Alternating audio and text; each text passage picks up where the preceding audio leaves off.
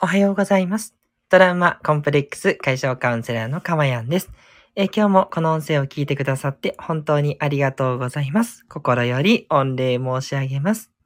えこの音声を収録している日時は2022年8月24日の午前6時40分台となっております。はい。えー、っと、ここですいません。BGM を入れましょう。失礼いたしました。抜けてます。はい。ちょっとずつ聞こえてくるかと思います。はい。すいません。あんまり安定してないかもです。すいません。失礼しました。で、ね。はい。ありがとうございます。はい。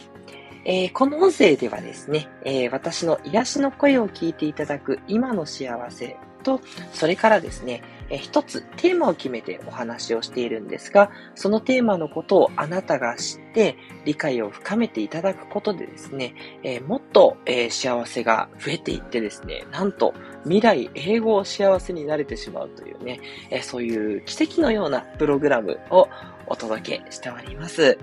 はい。で、なんでかっていうとですね、えっ、と、やっぱり人がですね、幸せに感じるっていうのは、えーいろいろまあ条件があるとは思いますし、人によっても違うと思うんですが、やっぱり一番は心が大切だからなんですね。なので、心をきっちりと育てていってですね、心が幸せだと思えれば、どんな環境、どんな状況であっても幸せを感じるっていうことは可能なんですね。はい。これは、あの、昔からのね、いろいろな研究とか、いろいろな臨床を通してもね、実証されていることですので、とにかく心というのをどう持っていくか、それが実は全てなんですね。はい。なので、そこを私はですね、カウンセラーとして、えー手を変え、品を変え、いろいろな形でお伝えしていってるということになります。はい。ということでね、今日もね、皆さんと一緒に、えー具体的なね、えーお悩みを通してね、一緒に成長していこうというような、そういう、えー画期、画期的じゃないですね。いわゆる普通ですね。普通な企画なんですけど、視点はね、結構参考になるんじゃないかなと思いますので、ぜひぜひね、えー私のカウンセラーとしての視点を盗んでいってね、えより皆さんも成長していただけたらとても嬉しいです。さて、えー今日のお悩みなんですけども、今日は旦那がゲームに夢中という、そういうね、お悩みをね、ネット上から見つけてきましたので、えこれについてね、えーネタとして、題材として、皆さんと一緒に、えー考えていきたいなというふうに思います。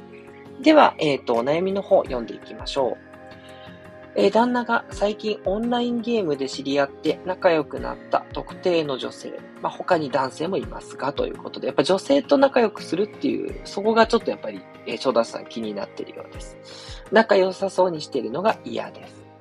女性と二人きりで会うことはないっぽいですが、今まで複数で会ったり泊まりに行ったりしたことがあります。今回とはまた別の方とことでね。なるほど。だからオンラインゲームで知り合った人と会ったり泊まりに旅行まで行くっていう結構すごいね。本格的にゲームやられてる旦那さんですね。はい。続いて、えー新婚ですが、まだ同居はしていません。私とはないのに、ゲームの人とは毎日のように仲良さそうに電話したり、SNS で関わっています。寝る間も惜しんでゲームをしています。旦那は気づいていませんが、こそこそ私にバレないようにやっています。これはバレますよね。私が嫉妬心が強く、スマホを見られたら、など警戒しているんだと思います。嫌だと言ったことがありますが、やっちゃダメとか束縛的なことはしていません。私が嫌だとか気づいていることを知ったら、きっとさらにこそこそして、浮気につながるのも怖く言い出せません。我慢していますが、心身ともに病んでしまいました。今まで何度も嘘をつかれているので、旦那への信用はないです。新婚なので離婚も難しいと考えています。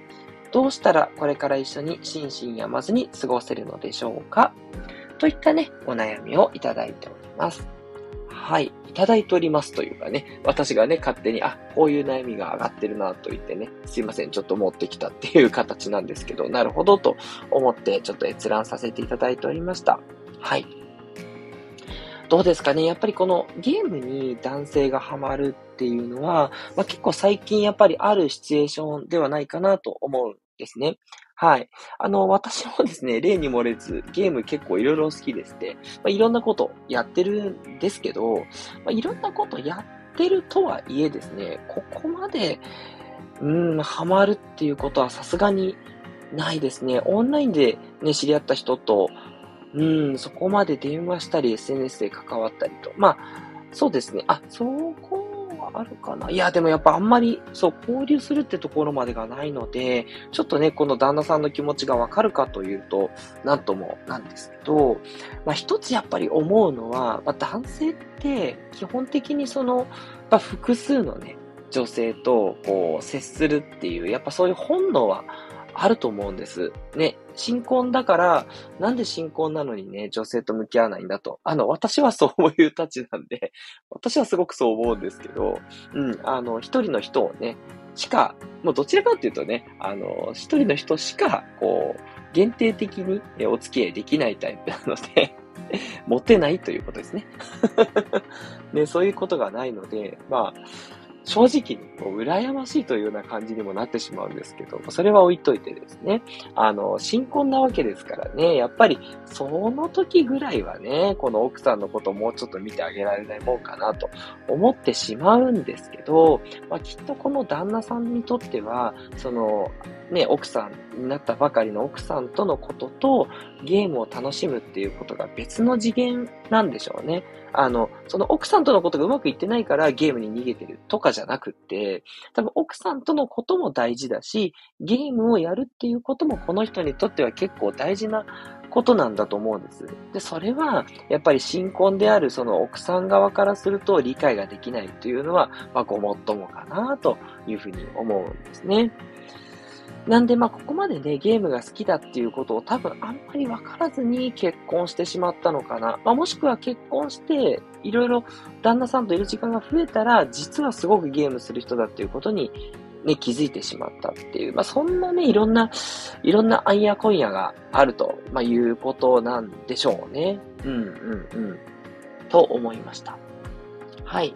で、えっ、ー、と、いろいろなね、えっ、ー、と、気づきとかはあるんですけど、ちょっとそのあたりはまた次回にね、回すとして、今回は、えっ、ー、と、この状況をもうちょっとね、こう理解をね、えー、深めていくっていったところに終始して終わりたいなと思うんですね。はい。大体あの2回えー、連続でやらせていただいて、前半がお悩みを紹介して、後半がそこに対する、こう、カウンセリングの進め方とかってどうしていくのかっていったことをね、えー、お伝えしておりますので、はい。あの、今回はどちらかというとそのお悩みを理解していくっていう回になっております。はい。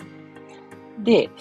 えっ、ー、と、まあ、気になるのは、やっぱりどこが問題なのかっていういつものやっぱりポイントですよね。うん。どこが問題なのか。うん。やっぱりこれ見る限りなんですけど、きっとあんまりこう、奥さんのことをこう、大切にしてないのかな。まあ、そこ話を聞かないと何ともですけど、奥さんのこと大切にしてるのかしてないのか、やっぱそこが一つのポイントだと思うんですよね。奥さんのことを大切にしてるのであれば、ゲームにどっぷり使っていたとしても多分浮気とかそういったことはないと思う。ですね。うん。まあ、だんだんとね、これからどうなっていくかという問題はありますけど、ないと思いますし、で、逆にその奥さんのことを大切にする時間もね、なくゲームをしてるとすると、ちょっと問題で、まあ、それはやっぱり奥さんからすると、何のために結婚したのって言ってね、形上結婚しただけなのかとかね、いろんなことを気にきっとされちゃうんじゃないかなっていうのがすごく気になります。で、あとその最後の方なんですけど、今まで何度も嘘をつかれているっていうのがあって、これはちょっと気になりますよね。で、どんな嘘をついたのかっていうのはちょっとやっぱりこれは聞き出さないといけないかなと。ここだけだとちょっとわかんないんですけど、ね、まあ、きっとその、問いただしてみたら事実と違ったっていうことが結構あったんだと思うので、その嘘をついたのがなんでなのか、うん、それは奥さんがこう怒られると思ったから嘘をついたのか、ね、それともこう、ちょっと曖昧にしてたから、あの、間違ったことを言ってしまったっていうことなのか、ちょっとそのあたりもよくわかんないんですけど、ただいずれにしろ、その奥さんがこう不信感を募らせていくっていうことにつながっていることは間違いないですよね。はい。あの、私なんかはですね、ちょっと適当なところがあるし、ADHD で忘れっぽいっていうところがあるので、あの、嘘をつくつもりはなくて、あの、言ったことが自分の認識と違っていたっていうことがあって、結構妻がにね、不信感を持たれたことはあったんですよ。うん。だから、ただちょっとそれってまあ少し特殊なケースかなという気がしていて、なんかおそらく奥さんに突っ込まれないようにごまかそうとしてその嘘がバレてるような気もするので、うん、ここはちょっとね、えー、気になるポイントだなというふうに思ってるんですね。